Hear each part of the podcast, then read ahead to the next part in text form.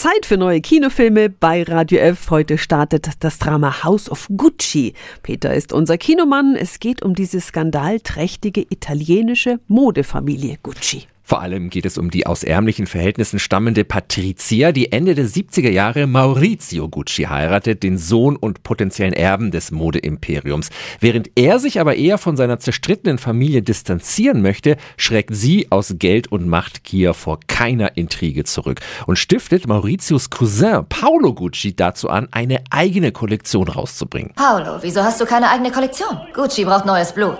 Arrivederci 30er Jahre. Hallo 80er. Hä? Du saugst mir die Worte aus dem Herzen.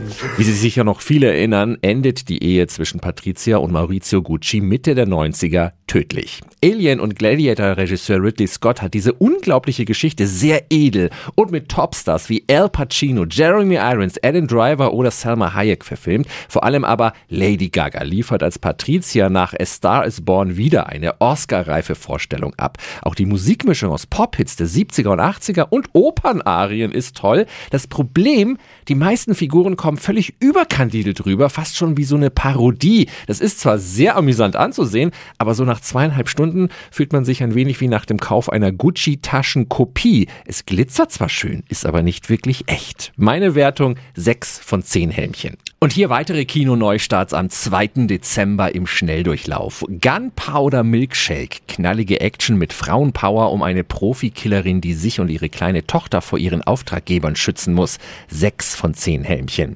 Benedetta. Neuer Skandalfilm von Basic Instinct Regisseur Paul Verhoeven um eine lesbische Nonne im 17. Jahrhundert mit sadomasochistischen Jesus-Visionen. 8 von 10 Helmchen.